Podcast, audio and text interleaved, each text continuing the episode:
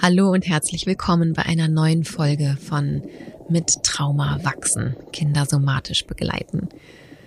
In der heutigen Folge geht es um das Thema Suizid.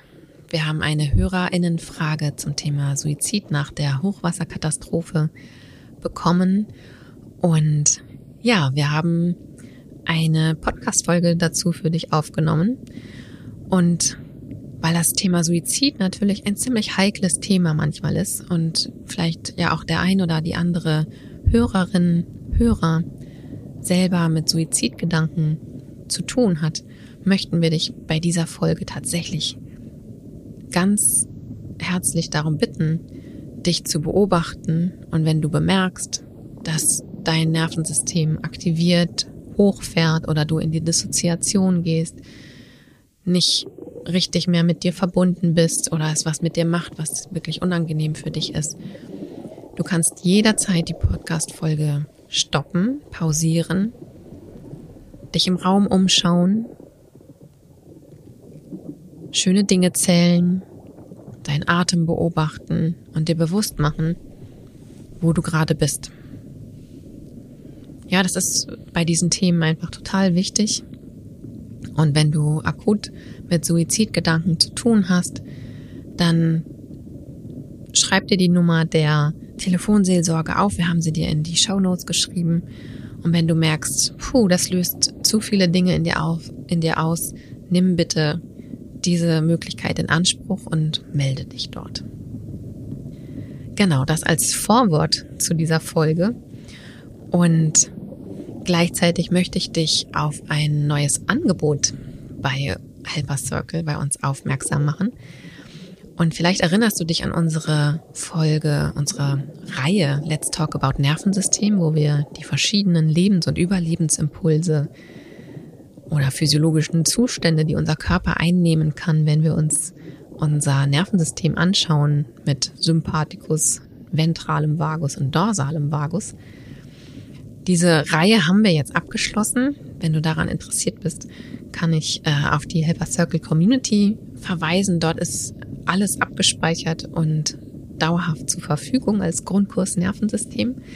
Und die neue Folge, die neue Reihe, die wir starten, heißt Let's Talk About Nervensystem in Progress. Und da haben wir uns was ganz Besonderes überlegt, und zwar, dass wir wirklich die Entwicklung des Nervensystems von der Schwangerschaft, also des Fötus, bis hin zur Pubertät behandeln. Es sind neun Termine, etwas länger als die alten Let's Talk About Veranstaltungen, also so anderthalb bis zwei Stunden, ähm, wo wir über die Entstehung des Nervensystems sprechen. Ich verlinke dir schon den passenden Link dazu. Da kannst du dich über genaueres informieren und natürlich dich auch anmelden. Und wenn du jetzt schon weißt, oh wow, das interessiert mich alles, ich möchte gerne alle neuen Folgen mitbekommen und vielleicht auch die Aufzeichnungen sehen, dann äh, kannst du das in der Helper Circle Community tun. Und die Helper Circle Community ist tatsächlich auch etwas, was beim Thema Suizid äh, eine Rolle spielt. Denn gerade in Momenten der ähm, physischen Distanzierung, gerade auch zu Zeiten von Corona, wo wir uns, wo wir nicht so viel Kontakt haben mit anderen, sind Gemeinschaften und sei es, dass es Online-Gemeinschaften sind. Also manchmal sind die ja so ein bisschen verschrien und reale Treffen sind toller und für manche Menschen ist es auch so und für manche Menschen sind Online-Treffpunkte einfach genial.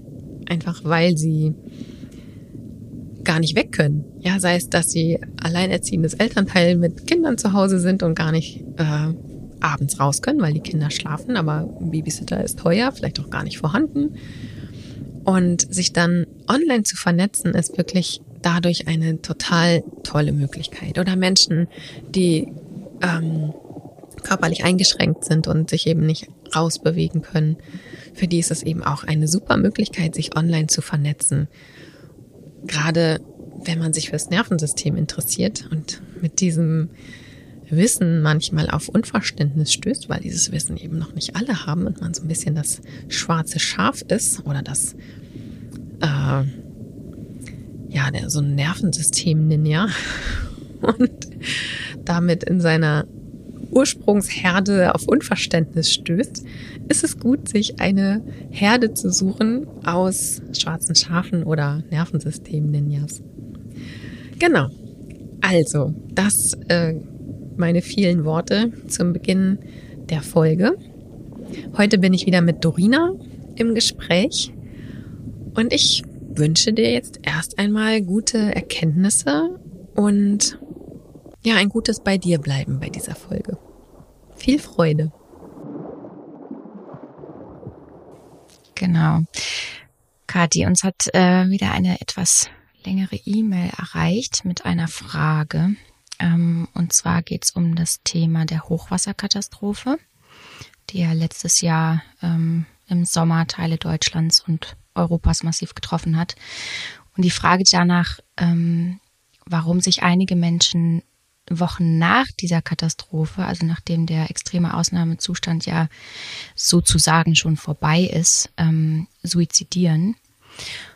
Und ich habe in meiner Vorbereitung zu diesem Thema ähm, unter anderem mir Statistiken angeschaut und da war eine Statistik dazu, dass sich Menschen, also 80 Prozent der Menschen in Krisensituationen oder Situationen der Neuorientierung oder ja eben Situationen wie diese Hochwasserkatastrophe, dass sich 80 Prozent der Menschen da ähm, Suizidgedanken machen.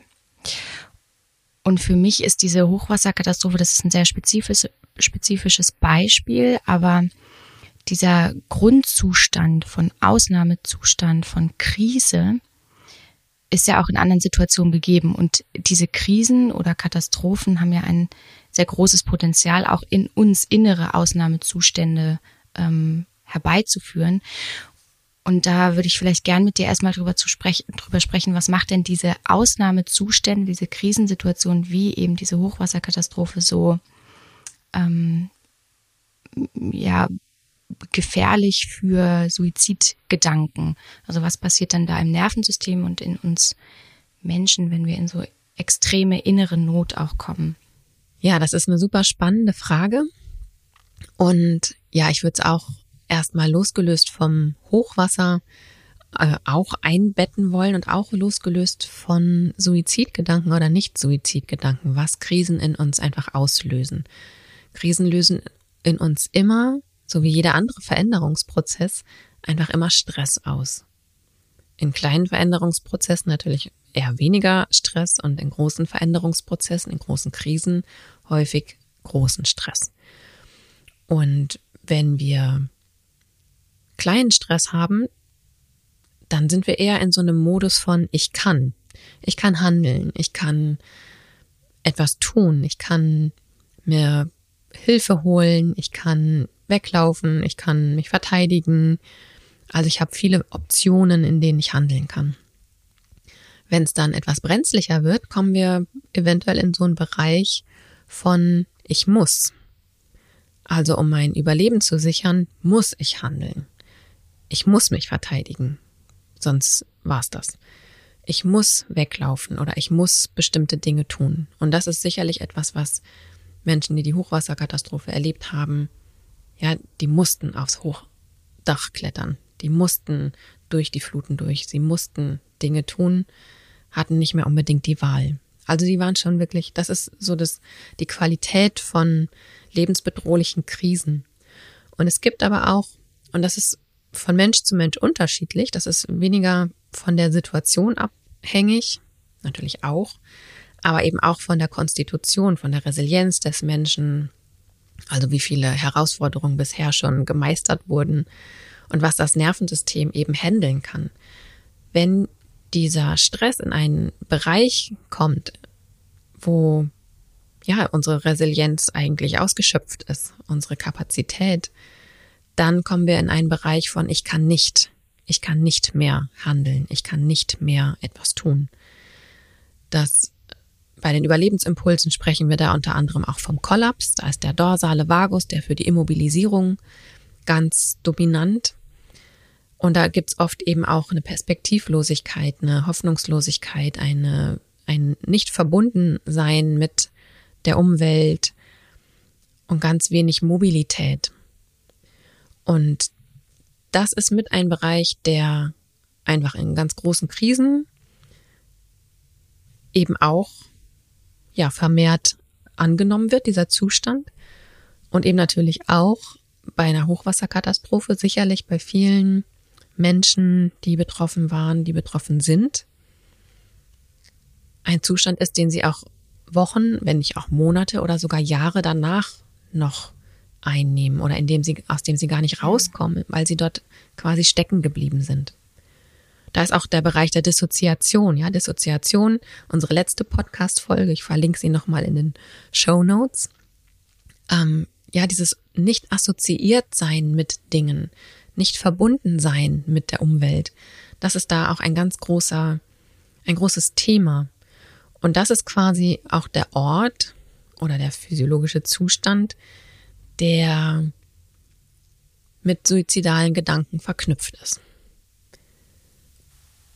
Und deswegen ist das, ähm, ja, es ist, ich finde es sehr spannend, darüber zu reden. Es ist auch immer ein bisschen heikel, darüber zu reden, mhm. denn auch unter unseren Hörern und Hörerinnen sind ja eventuell Menschen dabei, die äh, ja suizidale Gedanken zwischendurch haben, sich von diesem Thema angesprochen fühlen und deswegen diesen Podcast hier heute hören.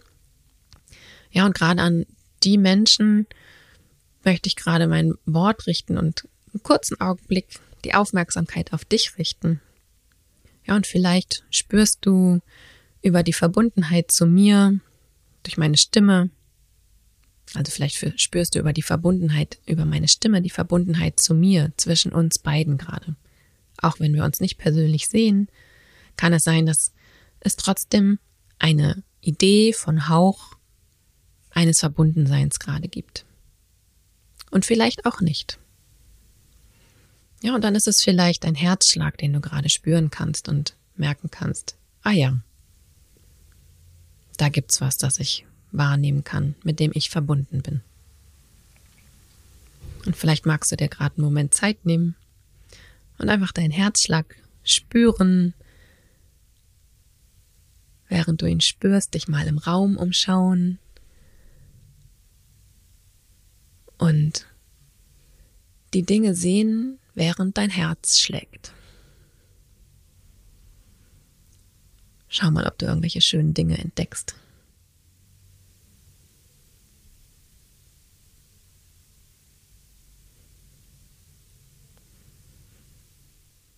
Ja, und diese Momente der Achtsamkeit, wenn wir uns mit solchen Themen beschäftigen, ist einfach wichtig, weil selbst das Hören, sich auseinandersetzen mit dem Thema Suizid eigene Themen anträgern kann.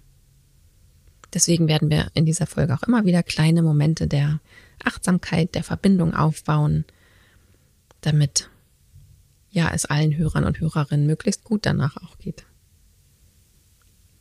So, jetzt habe ich ganz viel geredet, Dorina. ja. Ja, total. Und ich finde es, also ich finde es total schön, was du nochmal gerade beschrieben hast, auch mit den ähm, Überlebensimpulsen in Krisensituationen oder wie unser Nervensystem dann in so einen inneren Notzustand gerät und dass dieser, dieser Moment, wenn sich das quasi nicht mehr lösen kann oder wenn man da drin stecken bleibt in der Dissoziation, in bestimmten Überlebensimpulsen, da sprechen wir dann ja auch oft von Trauma. Ähm, ähm, genau, das dann quasi in unserem Nervensystem stecken bleibt. Und meistens ist es ja so, dass also ein Suizid oder auch der Gedanke, ähm, Suizidgedanken, das ist ja meistens nicht direkt gekoppelt. Also es ist ja nicht so, ich, ich denke darüber nach und dann gehe ich direkt in, ähm, in Handlungsschritte, sondern meistens vergehen da ja oft Stunden, Tage oder gar Wochen und diesen, diesen Prozess, also was, was passiert denn da von einem Suizidgedanken? Ich habe vorhin gesagt, 80 Prozent der Menschen haben Suizidgedanken. Also was passiert denn in unserem Nervensystem, dass dieser Gedanke dann quasi in eine, in eine Handlung ähm, in eine Handlung mündet. Mhm. Ja, da ist es vielleicht erstmal gut zu wissen, dass es drei verschiedene Phasen gibt. Einmal die Erwägungsphase, wo wir ja in einem großen, in einer großen Not sind, in einer großen inneren Not und gedanklich in Erwägung ziehen, wie wäre es denn eigentlich, wenn ich mir jetzt das Leben nehme? Und diese Gedanken, die haben tatsächlich richtig viele Menschen. Mhm. Ja, also gerade auch Kinder und Jugendliche in der Pubertät, da sind diese Gedanken, bei manchen sind es vielleicht eher Gedankenexperimente, mal, ne, mal ausprobieren, wie sich das anfühlt. Aber eben auch, Pubertät ist auch für den Körper eine große Krise manchmal, mhm. weil sich einfach alles umstellt. Und dieser Stress, der da drin entsteht und auch die ganze Weltordnung, das ganze Weltbild verändert sich ja. Alles, was früher irgendwie so war, wie es war und ne, das Zuhause das Weltbild, das alles gerät auf einmal ins Wanken, das ganze eigene Selbstbild. Und in dieser Erwägungsphase, das ist so der erste Schritt, da wird das erstmal in Betracht gezogen. Und das haben tatsächlich sehr viele. Und dann als zweites gibt es die Ambivalenzphase. Da wird es also schon ein bisschen konkreter, wo es quasi 50-50 steht. Also es geht mir hier ziemlich scheiße im Leben und irgendwas hält mich aber auch noch am Leben und im Leben. Und gleichzeitig ist Suizid eine Option, eine valide Option geworden. Das könnte tatsächlich mein Problem gerade lösen. Und manchmal, wenn man in dieser Ambivalenzphase ist, dann kippt es auch relativ schnell wieder zurück in die Erwägungsphase, weil dann irgendwie klar wird, nee, doch nicht. Und bei manchen geht es eben auch in die andere Richtung, in die Entschlussphase. Und ja, da ist im Grunde dieser Zustand, da ist ganz viel abgebrochen. Also wirklich der Kontakt zu sich selber, man spürt sich selber gar nicht mehr. Man spürt auch die Verbindungen zu anderen nicht mehr. Und das hat gar nicht unbedingt was mit einer realen, also real ist jetzt vielleicht gar nicht das richtige Wort, mit einer Einsamkeit im Außen zu tun, sondern eher mit einer inneren Einsamkeit. Also man kann unter Menschen, man kann auch Menschenkontakte haben und sich darin aber sehr einsam fühlen, weil man die Verbindungen gar nicht mehr spüren kann. Und das ist tatsächlich sehr markant für diese Phase der, der Dissoziation von ich kann nicht, ich habe alle Verbindung verloren und damit geht auch so eine Hoffnungslosigkeit einher. Ich gehöre nirgends mehr dazu. Ich habe keine Aufgabe. Ähm, und da wird manchmal Entschluss gefasst und dadurch, und das ist manchmal ganz spannend, also weiß ich auch nicht, ob das der richtige Begriff ist, ähm, weil eben in dieser Phase Menschen manchmal wieder ganz ruhig werden. Also während in der Ambivalenzphase vielleicht ganz viele Panikattacken und auch ganz viel Reden über, oh, ich überlebe mir, da, überleg mir das Leben zu nehmen, äh, vielleicht auch noch Kontakt mit anderen und Aufgebrachtheit und ähm, und dann gibt es manchmal diesen Umschwung und dann wird diese Person einfach ganz ruhig. Und das Außen, äußere Umfeld denkt manchmal, oh, jetzt ist ja irgendwie was besser geworden, weil eben keine offensichtlichen Panikattacken oder Reden über Suizidgedanken oder ähm, chaotische Handlungen oder was auch immer da vorher irgendwie war, sondern es gibt eine Klarheit in dieser Person. Und das hat allerdings eben auch ganz viel damit zu tun, dass der Sympathikus, der vorher vielleicht noch die Mobilisierung da war, äh, da weg ist und also da nicht mehr dominant ist, nicht mehr aktiv ist.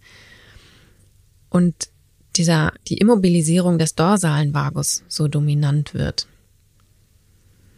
Und das mag von außen manchmal erscheinen, als ob ein Mensch ruhiger wird. Und wenn ich einen Entschluss gefasst habe, dann habe ich, ja, ich meine, dieses Entschluss fassen, wenn wir zwischen zwei Dingen stehen, also selbst wenn ich mich zwischen zwei verschiedenen Speisen oder sowas entscheiden muss, ja, dann gibt es manchmal dieses äh, und genauso ist es eben auch bei diesen großen existenziellen Fragen, bleibe ich am Leben, nehme ich mir das Leben.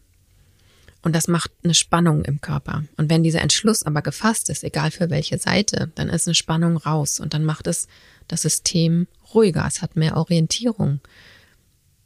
Und das ist aber tatsächlich eigentlich, also für uns Therapeuten und Therapeutinnen, eine Phase, wo wir aufhorchen und wo wir einen Menschen sehr gut begleiten und was auch eine Phase für zum Beispiel Eltern, Pflegeeltern, Adoptiveltern ist, mit Kindern, die suizidale Gedanken haben, wo es einfach wirklich wichtig ist, hinzuschauen, sich absolut professionelle Unterstützung zu holen.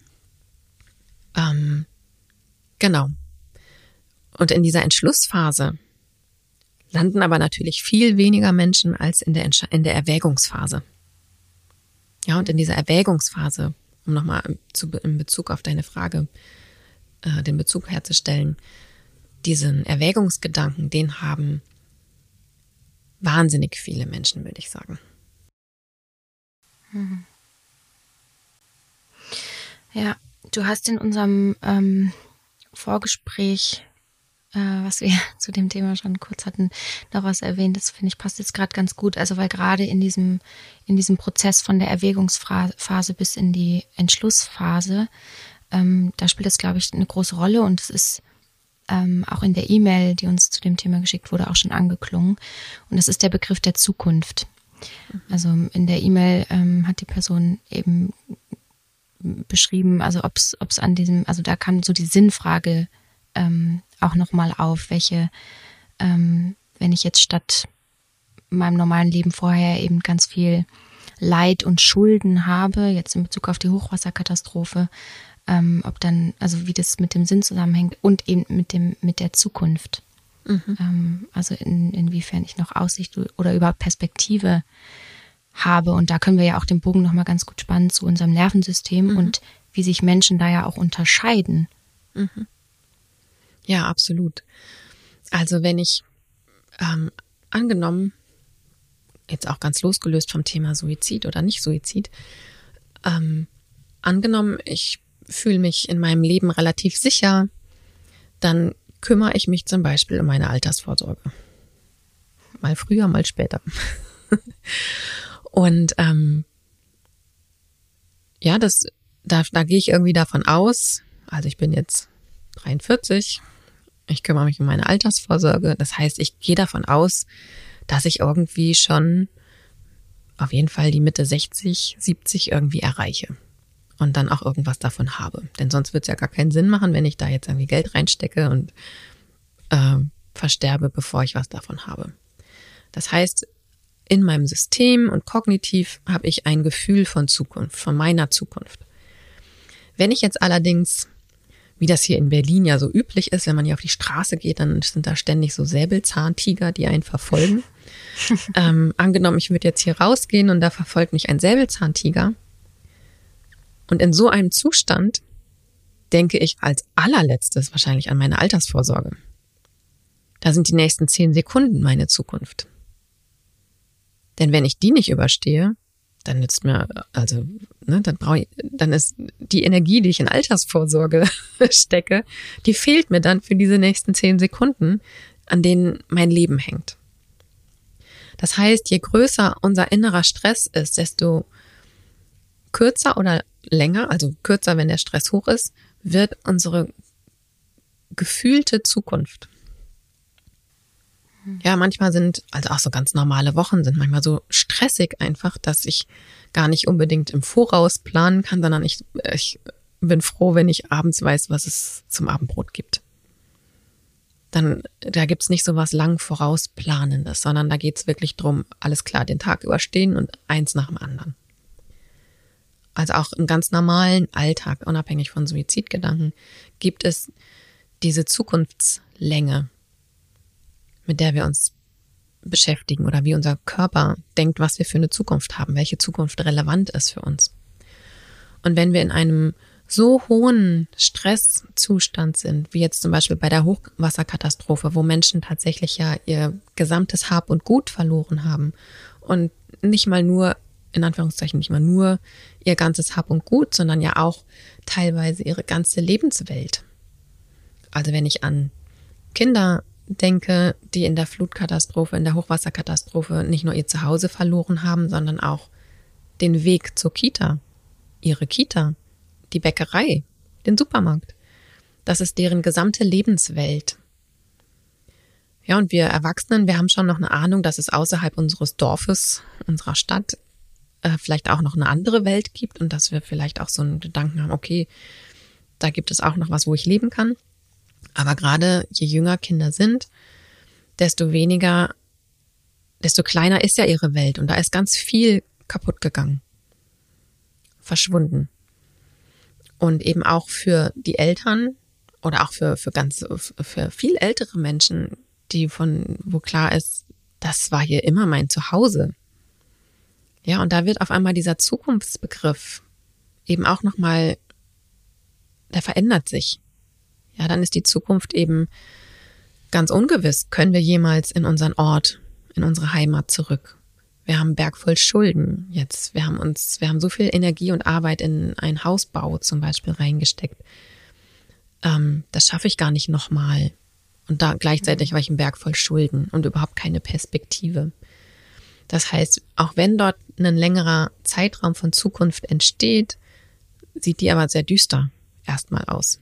Und das ist eben auch ein, ein Symptom von Trauma, dass das, was wir an Zukunft sehen, eben sehr, sehr düster und sehr schwarz und sehr hoffnungslos irgendwie aussieht.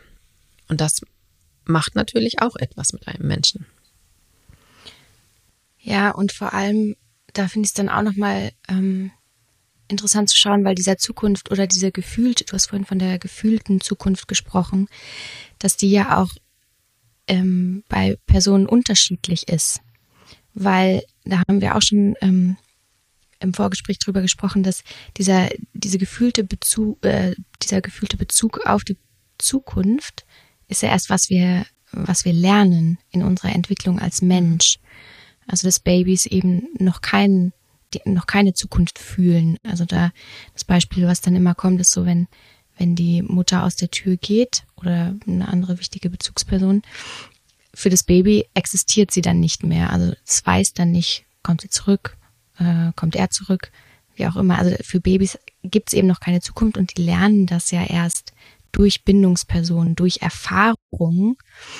Und je nachdem, wie sie das gelernt haben, also was so die ersten Erfahrungen in dem Leben von einem Menschen waren, dieser gefühlten Zukunft, prägt sich das ja auch ein. Also da sind ja schon ganz andere Grundlagen für, wie dann ein, eine Katastrophe quasi da drauf fallen kann und was mhm. es dann auslöst im Prinzip. Ja, das ist ein total wichtiger Aspekt. Und ich meine, das ist ja auch das, was Somatic Experiencing oder Traumatherapie-Richtungen, die mit dem Nervensystem arbeiten, ausmacht, dass sie im Grunde den Traumabegriff neu definiert haben. Der Trauma, das Trauma liegt nicht im Ereignis, also genau. Unfall, Hochwasserkatastrophe oder was auch immer, sondern in der Überwältigung des Nervensystems. Und damit ist die individuelle Konstitution einfach mit inbegriffen. Also es gibt Menschen, die sind wesentlich robuster und es gibt Menschen, die sind weniger robust. Mhm. Und für den einen Menschen ist ein Sturz mit dem Fahrrad eine kleine Sache und den anderen Menschen schmeißt es völlig aus der Bahn. Obwohl es vielleicht sogar ne, das gleiche Ereignis ist. Und das finde ich da tatsächlich auch ganz wichtig. Und da ist die, die Bindungsarbeit am Anfang des Lebens, also wo, wo tatsächlich die erwachsenen Bezugspersonen wie so ein, wie so ein Versprechen in die Zukunft ja mitbringen. Ja, das Baby weint und denkt, es verhungert jetzt gleich und wir Erwachsenen, wir wissen aber, dieses Baby schafft noch zehn Minuten, bis die Flasche warm ist oder bis ich irgendwo bin, wo ich stillen kann oder bis die Windel gewechselt werden kann oder was auch immer die Notsituation für das Baby gerade ist. Das Baby denkt manchmal wirklich, ich sterbe mhm. jetzt gleich und genauso schreit es. Und wir Erwachsenen, wir haben wesentlich mehr Lebenserfahrung, wir haben schon ein Gefühl für die Zukunft, wir können es hoffentlich einschätzen, dass das Baby die nächsten zehn Minuten überleben wird. Und das ver versprühen wir quasi mit jeder Zelle. Das kommunizieren wir mit jeder Zelle an das Baby und können es dadurch koregulieren und ihm auf körperlicher Ebene vermitteln. Ich weiß, du fühlst dich gerade, als würdest du gleich sterben, aber ich versichere dir, das stimmt nicht. Ja, es gibt gleich was zu essen. Es, du wirst gleich gewickelt oder die Not wird gleich vorbei sein. Und dadurch wird dieser Begriff der Zukunft körperlich geprägt. Und wenn das aber natürlich als Kind wenig entsteht, dann haben, sind wir für solche Sachen natürlich dann äh, ja weniger robust. Dann, dann haben wir ein anderes Grundgerüst an Zukunft in uns. Dann sehen wir dann hat unsere Zukunft vielleicht eh schon so einen Grauschleier, würde ich vielleicht mal so formulieren. Hm. Ja, der Begriff, der mir da dann auch kommt, ist äh, das Vertrauen oder die, dieses Urvertrauen, das dann oft genannt wird. Also, dass ich ein, ein Vertrauen ins Leben und in die Zukunft mhm. eben habe. Ja. ja. Ja, und das kann natürlich eben dazu führen, dass Menschen mit einer geringen, mit einem geringen Vertrauen, Urvertrauen in die Zukunft, was durchaus durch Bindungstrauma in Mitleidenschaft gezogen werden kann, dass die viel eher einen kleinen Begriff von Zukunft verkörpern. Also es ist gar nicht unbedingt ein kognitiver Gedanke, ne, sondern es ist wirklich, wie es im, im Nervensystem, im Körper erlebt wird.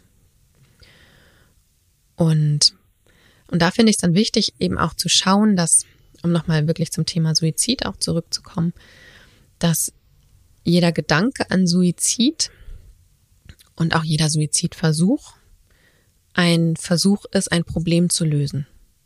Es ist immer eine Regulations, ein Regulationsversuch aus einer hohen Aktivierung wieder in irgendeinen erträglichen Zustand zu kommen.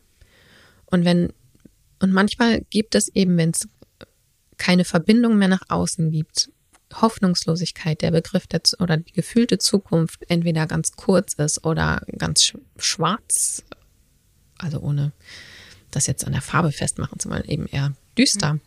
aussieht, nicht sehr hoffnungsvoll aussieht, dann können diese Suizidgedanken eben verstärkt kommen und eben auch als eine der wenigen Alternativen zur Verfügung stehen, um dieses Problem zu lösen, um diese unangenehme Situation zu verändern.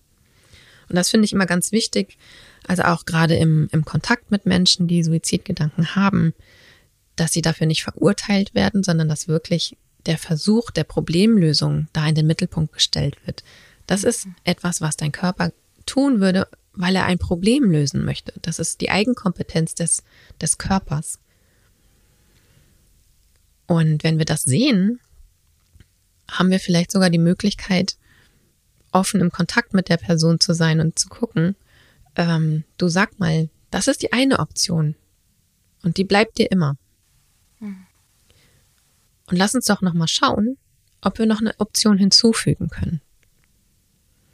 Und das ist etwas, du versuchst nichts weg, wegzunehmen, denn was wegnehmen zu wollen, was bisher irgendwie funktioniert hat, der letzte Strohhalm auch der Kontrolle über etwas, wo wir vielleicht ja gar keine Kontrolle mehr drüber hatten bisher, also die Kontrolle über unser Leben und auch über das Beenden unseres Lebens ist manchmal das Letzte, worüber wir Kontrolle haben. Wenn wir das versuchen wegzunehmen, kann es eben schwierig werden. Aber wenn wir das stehen lassen können und einfach einladen, okay, und vielleicht können wir einfach eine weitere Option schaffen. Und sobald wir die Wahl haben, ist auch der Begriff der Zukunft da schon wieder anders. Der ist ein bisschen beweglicher. Hm. Ja, du sprichst da was an, ne? Also die, das, ähm, also wie können wir Menschen mit Suizidgedanken zum Beispiel begleiten oder wenn, wenn wir das irgendwie mitbekommen. Und ein, das hast du am Anfang auch schon kurz genannt, aber ein riesiger Aspekt, wenn solche Gedanken aufkommen, ähm, ist ja der, die innere Isolierung.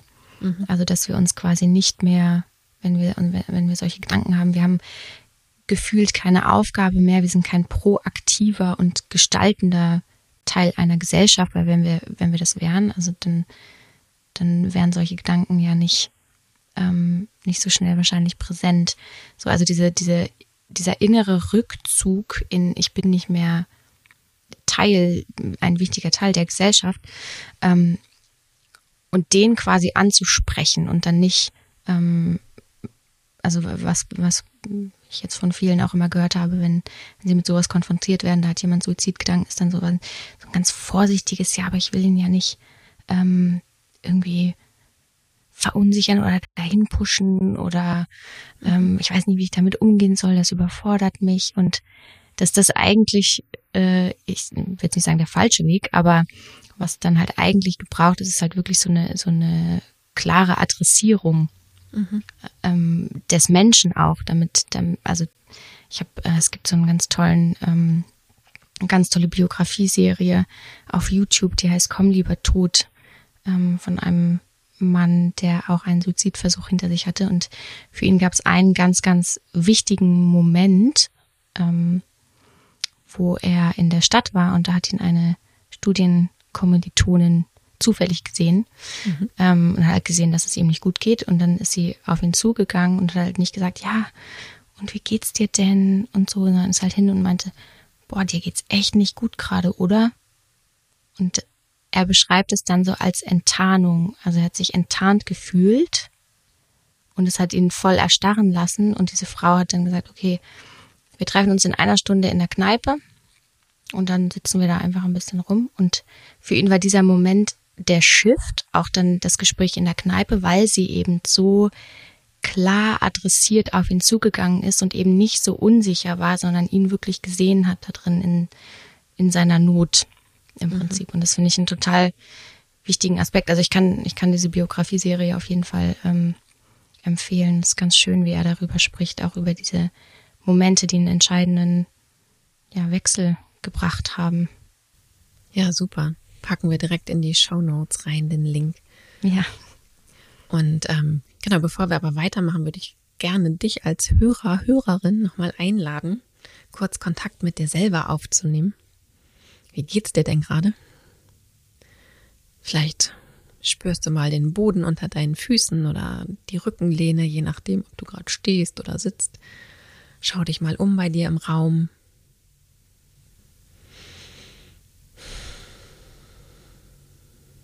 Schau mal, ob du noch atmest gerade.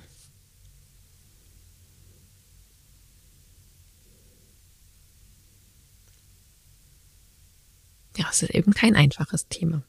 Und das ist eben auch mit der Grund, warum viele Menschen eben nicht so wie in dem, in der YouTube-Serie dort reagieren, sondern Berührungsängste mit dem Thema Suizid haben. Denn es ist immer noch ein Thema, worüber nicht gerne gesprochen wird, was irgendwie verpönt ist, wo viel, was sehr schambesetzt ist, wo auch viel Schuld mit dranhängt, wenn jemand Suizid begeht. Und deswegen traut sich ganz oft niemand darüber zu sprechen und dann auch gar nicht jemanden anzusprechen. Also wir in der, in der Praxis also ne, in meiner Heilpraktikerinnenprüfung für Psychotherapie, war mit ein ganz großes Thema Umgang mit ähm, Suizidalität, wo es wirklich klar war, ich als Therapeutin muss in der Lage sein, jemanden auch darauf ansprechen zu können, wenn ich das Gefühl habe, da sind suizidale Gedanken, dass ich es auch anspreche. Haben Sie zwischendurch suizidale Gedanken? Haben Sie schon mal drüber nachgedacht, sich das Leben zu nehmen? Und da kommt häufig ja, und dann aber auch nicht zurückzuschrecken. Ja, denn wenn ich mhm. das Thema vermeide oder zurückschrecke, dann ist das ein Verbindungsabbruch. Dann ist das auch ein, ein aus dem Kontakt gehen mit dem Thema. Denn das ist oft etwas, was eine Person sehr viel manchmal beschäftigt und wo es gar nicht so einfach ist, mit jemandem drüber zu sprechen. Und dadurch, dadurch entsteht eben auch manchmal ähm, Verbindungsabbruch, Kontaktlosigkeit, Vereinsamung, weil Menschen mit Suizidgedanken manchmal gar nicht das Gefühl haben, dass sie mit irgendjemandem darüber sprechen können. Und deswegen ist es also für, als Therapeutin sowieso mit meiner Aufgabe und es ist aber auch hilfreich als, als Nicht-Therapeut, Nicht-Therapeutin, also auch zum Beispiel als Eltern, darauf reagieren zu können oder auch sein Kind direkt zu fragen, sag mal, dir geht's gerade irgendwie so scheiße. Hast du auch manchmal Suizidgedanken oder hast du schon mal drüber nachgedacht, dir das Leben zu nehmen? Und natürlich ist das ein Thema, mit dem man gerade als Eltern oder Pflegeeltern, Adoptiveltern, das will man als allerletztes. Also, ne, ich meine, ich könnte mir für meine Kinder nichts Schlimmeres vorstellen oder für mich als Mutter nichts Schlimmeres vorstellen, als wenn mein Kind Suizid begehen würde. Und, ähm, oder wenig Schlimmeres. Und, ähm, und trotzdem, wenn ich es, wenn ich so tue, als würde es das nicht geben, dann umschiffe ich es die ganze Zeit, obwohl es vielleicht mitten im Raum steht. Und dadurch entsteht eine Distanz. Und wenn ich aber diese Brücke bauen kann und meinem Gegenüber in diesen Gedanken begegnen kann, mm, ja, jetzt weiß ich gar nicht, ob das der richtige Begriff ist, ähm, aber es wird dadurch auch so ein bisschen entdramatisiert oder vielmehr enttabuisiert. Hm. Und damit entsteht wieder eine Verbindung. Und dann ist oft das Erkennen, dass jemand in der Erwägungsphase steckt. Und natürlich ist es ne, ernst zu nehmen und nachzufragen. Und, ähm, und oft merkt man dann aber, ja, es ist eine Erwägungsphase. Und im, alleine im drüber sprechen kann es sein, dass die Person dann die Erwägungsphase schon wieder verlässt. Oder in der Ambivalenzphase, dadurch, dass dadurch, da ist jemand ein Gegenüber, da ist, da ist Kontakt, da ist Verbindung, ich werde gesehen, ich muss mich nicht verstecken, da ist, da kann eben auch Charme aufgefangen werden. Das ist manchmal der entscheidende Punkt, um dann aus der Ambivalenzphase rauszukommen, und zwar auf die Seite, die sich für das Leben entscheidet. Und deswegen ja. finde ich sehr hilfreich, sich als erwachsener Mensch, egal ob als Therapeut, Therapeutin, wenn man mit Menschen zu tun hat, darf, damit sich auseinanderzusetzen.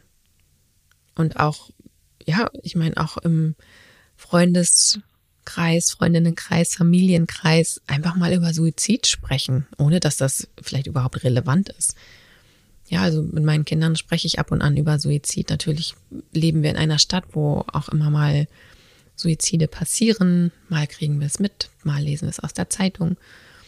Ähm, aber auch so einfach mal über diese Themen zu sprechen. Aber es beinhaltet natürlich, dass ich mich als erwachsene Person vorher selber damit auseinandergesetzt habe. Ja, ich erinnere mich auch immer noch an ein Gespräch mit, mit einer Freundin von mir, die mir dann auch irgendwie erzählt hat, also voll schambehaftet davon erzählt hat, dass sie sich manchmal über sowas Gedanken macht. Da habe ich sie angeschaut und meinte, ja, kenne ich.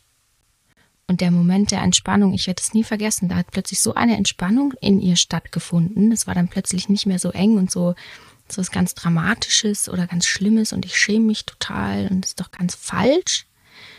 Und in dem Moment, wo ich meinte, ja, kenne ich auch, hat sofort eine Entspannung stattgefunden und ein Kontakt war plötzlich wieder zwischen uns da. Und ich glaube, das ist genau das, worum es geht. Mhm. Also, dass wir mit diesem Gedanken in dieser Not, in, dem, in der wir dann sind, ähm, in, in unserem inneren Ausnahmezustand im Prinzip, dass da Kontakt und Beziehung passieren kann und eben nicht diese weitere innere Isolierung, dieser Rückzug. Mhm. Also sobald, ne, sobald dann, ähm, wenn ich diese Gedanken habe und ich spreche das an und da kommt so ein mhm. dann passiert in mir ja auch sowas, okay, das ist ganz falsch und ganz schrecklich und dann ziehe ich mich noch weiter zurück, noch weiter zurück, noch weiter zurück. Und das kann sehr kontraproduktiv sein und eine weitere Sache, die ich da auch noch ähm, wichtig finde, ist so, dass wir haben vorhin auch über die Handlungsfähigkeit gesprochen, mhm. ähm, dass wir uns nicht mehr handlungsfähig fühlen und der Suizid möglicherweise das Einzige ist, worüber ich eben noch Kontrolle habe. Und eins, ähm, ich weiß nicht, kennst du das Drama-Dreieck, Kathi? Mhm. Das ist auch, genau, das ist in dem Zusammenhang, finde ich auch total ähm, wichtig nochmal zu sagen. Also, dass wenn jemand in, in dieser Situation ist, nicht, ich habe Suizidgedanken oder bin sogar schon in der Ambivalenzphase und dann ist da eine Person, die will unbedingt helfen und mhm. hilft dann ganz viel oder versucht dann irgendwie Ratschläge zu geben oder wie auch immer und sieht es, schrappt quasi direkt an dieser Not vorbei, dann fühlt sich die Person, die eben diese Gedanken hat, noch weiter ähm, in, in einer Opferrolle oder in, mhm. ich mache es irgendwie falsch und wird immer kleiner, immer kleiner. Und dann entsteht so ein, so ein Dreieck aus, okay, da wird mir noch mehr Handlungsfähigkeit genommen oder noch mehr Wirksamkeit, weil die andere mhm. Person da ist und mir das quasi wegnimmt und mir dann irgendwie ähm, ja so eine so eine verquere Retterrolle übernimmt quasi. Mhm. Also das verfängt sich dann in so schönen Mustern, die über die wir gerne äh, wachsam sein dürften in mhm. solchen Situationen. Ja, wir verlinken vielleicht auch noch einfach mal eine, eine Seite, wo das Drama-Dreieck beschrieben wird, damit wir mhm. jetzt hier, ich, ich sehe gerade auf die Uhr, es ist, es ist immer das gleiche, Dorina. Mhm, ja. Wir sagen in der Vorbereitung, oh, wir halten uns total kurz und dann ufert das hier am Mikrofon immer so aus. Ja. Und also ich meine, uns war vorher schon klar, dass wenn wir über das Thema Suizid sprechen, also ich meine, es werden ganze Bücher über Suizid mhm. geschrieben. Ja, es ist ein sehr umfangreiches Thema. Und wir werden nicht annähernd äh, etwas zufriedenstellend anreißen können. Das heißt, wir werden auch von unseren Aufzeichnungen, die wir jetzt hier haben, nicht alles in diese Folge reinbringen können. Vielleicht, Dorina, machen wir einfach irgendwann nochmal eine zweite Folge über das Thema Suizidalität. Allerdings hm. eine Sache würde eins ich noch. Ja, eins von den 20 würde ich auf jeden Fall gerne noch mit reinbringen. Und zwar, ähm, wenn Menschen Depressionen haben, bekommen sie mehr oder weniger häufig Antidepressiva. Ja. Und eventuell waren sie vorher in so einem Immobilisierungszustand. Also wer sich für, für diese Themen wie Erstarrung und Kollaps interessiert, da können wir nur auf unsere Help Us Circle Community hinverweisen, auch zum Thema Verbindung und Kontakt, also im, als, als Gegenpol zur Vereinsamung und eben auch immer noch in Corona-Zeiten ähm, physische Distanz zu Menschen halten, können wir ja, versuchen wir dort Verbindung zu schaffen und auch Online-Verbindungen sind Verbindungen. Und in der Halber Circle Community haben wir eben eine ganze Reihe Let's Talk About Nervensystem, wo wir über diese verschiedenen Überlebensimpulse sprechen. Deswegen stelle ich unten nochmal den Link zur Community rein, ähm, weil es einfach total spannend ist, darüber mehr zu erfahren. Und wenn aber ein Mensch zum Beispiel in einer Depression ist, bedeutet das, dass der dorsale Vagus, der für die Immobilisierung zuständig ist, dominant ist.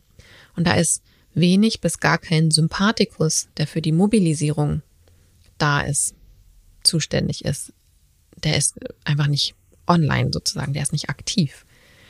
Und wenn dann eine Person Antidepressiva bekommt, dann ist, also sind die Antidepressiva teilweise so gestrickt, dass zuerst diese Mobilisierung wiederkommt. Aber die Emotion, Emotionalität, diese die Hoffnungslosigkeit eventuell noch gar nicht verändert ist. Das heißt, wo vorher eine Immobilisierung war, die so immobilisierend war, dass selbst die Tat des Suizids nicht durchführbar war, weil man dafür tatsächlich Energie braucht. Man muss handeln, in die Handlung kommen. Und in der Immobilisierung ist dieses Handeln aber eben manchmal nicht und eben auch das Durchführen eines Suizids manchmal nicht. Und wenn dann die Antidepressiva anfangen zu wirken und die Mobilisierung kommt, aber die Stimmung und die Emotionen noch genauso hoffnungslos sind wie vorher, dann kann es, es ist relativ häufig, also es ist tatsächlich eine ganz heikle Phase in der Therapie, ähm, dass dann Suizide durchgeführt werden oder Suizidversuche durchgeführt werden, weil dann eben die Handlungsfähigkeit, die Mobilisierung vom Nervensystem einfach wieder gegeben ist.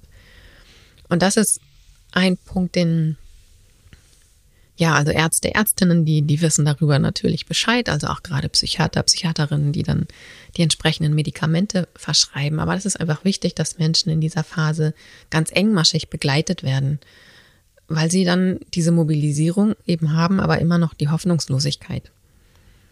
Und damit die Mobilisierung eben nicht ein Handeln in den Suizid zur Folge hat, sondern ein Handeln in Richtung Leben, ist es gut, wenn da auf irgendeine Art und Weise Verbindung hergestellt wird.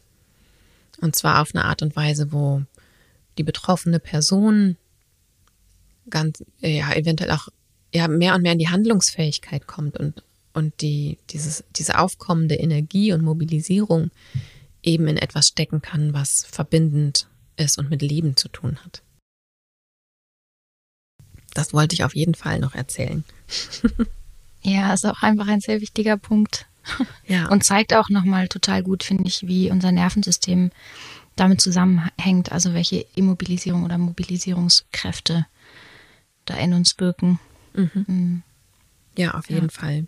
Und manchmal reichen auch echt kleine Sachen. Also ich meine, ich bin ja sehr aktiv auf Instagram und ähm, natürlich gebe ich dort, also äh, auf Instagram kann man keine therapeutischen Angebote anbieten, aber natürlich kriege ich auch immer wieder mal Nachrichten von Menschen, die ganz verzweifelt nach Therapien, nach Therapeuten und Therapeutinnen suchen, eine Wahnsinns-Odyssee schon hinter sich haben und ähm, irgendwie Hoffnung haben, dass ich ihnen weiterhelfen kann. Und dann habe ich eben auch keine Plätze. Und da reicht es manchmal einfach, und deswegen verlinke ich auch nochmal die, die Bundesverbandseite vom Deutschen Bundesverband Somatic Experiencing. Da gibt es nämlich eine Therapeuten-Therapeutinnenliste, ähm, wo man nach Postleitzahl auch suchen kann. Es ist manchmal gar nicht so einfach, gute Therapeuten oder Therapeutinnen zu finden. Viele, also ich meine, ich bin jetzt ausgebildete, ich bin, mein Grundverfahren ist Gestalttherapie, meine Zusatzfortbildung ist Trauma und ich beschäftige mich sehr viel damit. Das heißt, ich würde sagen, ich bin tatsächlich, äh, fühle mich persönlich in der Lage, mit Trauma zu arbeiten. Ähm, manche Therapeuten, Therapeutinnen haben dieses fundierte, jahrelange Wissen über Trauma, aber gar nicht so unbedingt. Und das Thema Suizid ist selbst bei mir in der Praxis relativ selten. Also eben, weil ich Heilpraktikerin für Psychotherapie bin, das taucht immer mal auf, aber sobald es auftaucht, ähm, ist es auch meine Pflicht, einen Psychiater, eine Psychiaterin mit ins Boot zu holen. Ja, das ist einfach ob meine Ausbildung der Fall. Und das ist auch gut so. Aber das hat, deswegen habe ich zum Beispiel gar nicht so viele Fälle von, von Suizidgefahr in meiner Praxis. Das heißt, das ist nicht mein tägliches Brot. Und diese kleinen Sachen über Instagram aber zum Beispiel, einfach eine Nachricht, es lohnt sich, weiterzusuchen.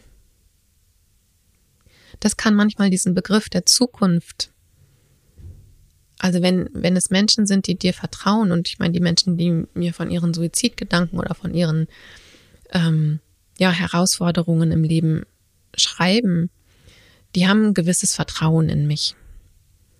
Und wenn ich über Zukunft spreche, wenn ich sage, das lohnt sich, weiterzusuchen, auch wenn du 10.000 Enttäuschungen schon hast, such weiter. Und ja, ich bin froh, dass es den Bundesverband Somatic Experiencing gibt, wo es wirklich eine ganze Liste mit ganz vielen Therapeuten und Therapeutinnen gibt. In Deutschland, es werden immer mehr. Und es gibt auch andere gute Traumatherapeutinnen außerhalb von SE. Äh, aber das ist das Feld, in dem ich mich am besten auskenne.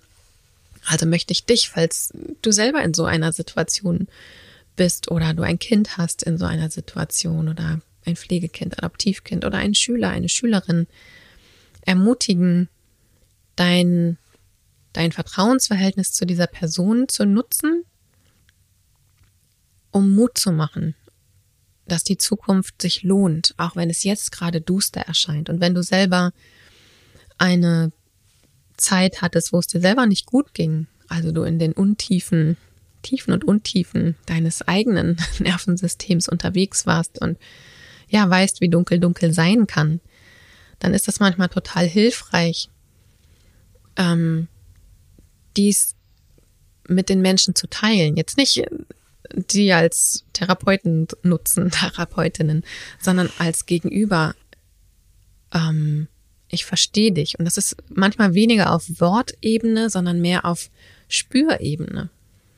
Ich weiß, wovon du sprichst, denn ich hatte auch harte Zeiten und wenn meine Zellen das mit jeder Zelle kommunizieren, und manchmal glaube ich, das ist das, was gute Therapeuten und Therapeutinnen und gute WegbegleiterInnen ausmacht. Wenn jede meiner Zellen kommuniziert, es lohnt sich, dann spürt das die andere Person und kann ganz viel von dem Bindungstrauma, von dem wir am Anfang gesprochen haben, und eben diesem Zukunftsbegriff heilen, was vielleicht damals ähm, ja vielleicht nicht so entwickelt werden konnte, wie es schön gewesen wäre. Oder eben auch aus so einer suizidalen Phase raushelfen. Ich habe zwar immer noch total viel auf meiner Liste stehen, Lorina, aber irgendwie habe ich gerade das Gefühl, ist das auch ein ganz schöner Zeitpunkt, um, mhm. um diese Folge zu beschließen. Ja. Ich muss ehrlich gesagt sagen, ich bin ein bisschen aufgeregt, diese Folge hochzuladen dann. Weil es einfach so ein großes Feld ist und wo es ja, so viel Achtsamkeit benötigt und gleichzeitig aber Direktheit auch. Also keine Angst, es anzusprechen und gleichzeitig aber eben auch eine Achtsamkeit. Man kann einfach gefühlt sehr viel Spaß machen, äh, Spaß machen, freudscher Versprecher, aber man kann so viel falsch machen. Aber wenn es dann eben gelingt, dann kommt Spaß, dann kommt Verbindung, dann kommt Kontakt. Und deswegen ist es finde ich, also wir haben auch überlegt, machen wir die Folge, machen wir die Folge nicht. Und wir haben uns dann dafür entschieden, weil es einfach total wichtig ist, über Suizid zu sprechen, über Suizidalität, über die Gedanken, sich das Leben zu nehmen. Und auch Menschen, ja, die vielleicht gerade selber mit dem Gedanken spielen oder in der Erwägungsphase sind oder in einer anderen Phase sind, denen zu sagen, du, es lohnt sich. Auch wenn das Leben wirklich manchmal dunkel erscheint, hoffnungslos erscheint. Es gibt andere Zeiten. Und da fällt mir der äh, ein Spruch von Mascha Kaleko ein, den habe ich bei mir tatsächlich im Wohnzimmer an der Wand stehen. Die Nacht, in der das Fürchten wohnt, hat auch die Sterne und den Mond. Und das finde ich so einen ganz schönen Satz, der mich tatsächlich sehr durch meine eigenen dunklen Zeiten begleitet hat und nicht, ja, nicht zufällig habe ich diese Verbindung zum Mond wahrscheinlich, weil er eben in der Dunkelheit so gut sichtbar ist. Ja, das ist doch ein richtig schönes Schlusswort. Mhm. Die Nacht, in der das Fürchten wohnt, und auch die Sterne und den Mond. Genau. Wir stellen euch in die Show Notes natürlich nach so einer Folge auch noch die Telefonnummern von der ähm, Seelsorge, von der Telefonseelsorge, die sind rund um die Uhr erreichbar. Denn ja, für den Fall, dass du selber gerade mit Suizidgedanken zu tun hast, hilft es tatsächlich Kontakt aufzunehmen. Ich will dich gerne ermutigen, dort anzurufen. Die sind rund um die Uhr kostenlos erreichbar. Die Telefonnummer taucht nicht in deiner Telefonabrechnung auf. Sie ist auch ganz einfach sich zu merken. Ich bin ja so ein Zahlenfreak. 0800 111 0111. Oder eine zweite Nummer gibt es, die fast genauso einfach ist. 0800 111 0222. Also speicher sie dir tatsächlich am besten einfach in dein Handy ab, damit du sie immer parat hast und scheu dich nicht dort anzurufen. Und es gibt tatsächlich noch einige andere Telefonangebote oder auch per per E-Mail gibt es äh, Chats wir suchen euch die Links nochmal raus und stellen die mit in die Show Notes rein. Es lohnt sich wirklich. Okay. Dann verabschiede ich mich und ja, Dorina. Genau. äh, in dieser Folge von dir. Ich hoffe, du konntest einige Impulse für dich mitnehmen, in dem Wissen, dass das längst nicht alles war, was man zum Thema Suizidalität sagen kann. Ich freue mich, wenn du uns einen Kommentar bei Spotify oder eine Bewertung bei Spotify und bei Apple Podcast, bei Apple Podcast eben auch einen Kommentar hinterlässt. Dass äh, wir merken, dass tatsächlich je mehr kommentiert wird und je mehr äh, Sternchen wir kriegen, desto äh, größer werden die HörerInnenzahlen. Und das freut uns natürlich sehr, denn die Zahlen steigen tatsächlich immer. Das heißt, es hat eine gewisse Relevanz, was wir hier machen. Und das freut natürlich das PodcasterInnenherz, wenn das, was wir hier tun, bei euch auch ankommt. Also vielen Dank. Danke, Dorina. Ja, danke dir, Kadi. Und wir freuen uns natürlich auch immer über Fragen oder Impulse, wenn du selber noch irgendwas wissen möchtest, was du gerne äh, von uns besprochen haben möchtest oder Fragen hast, dann schick uns gerne eine E-Mail an mit Trauma wachsen at helpercircle.de. Genau. Super. Tschüssi. Tschüss.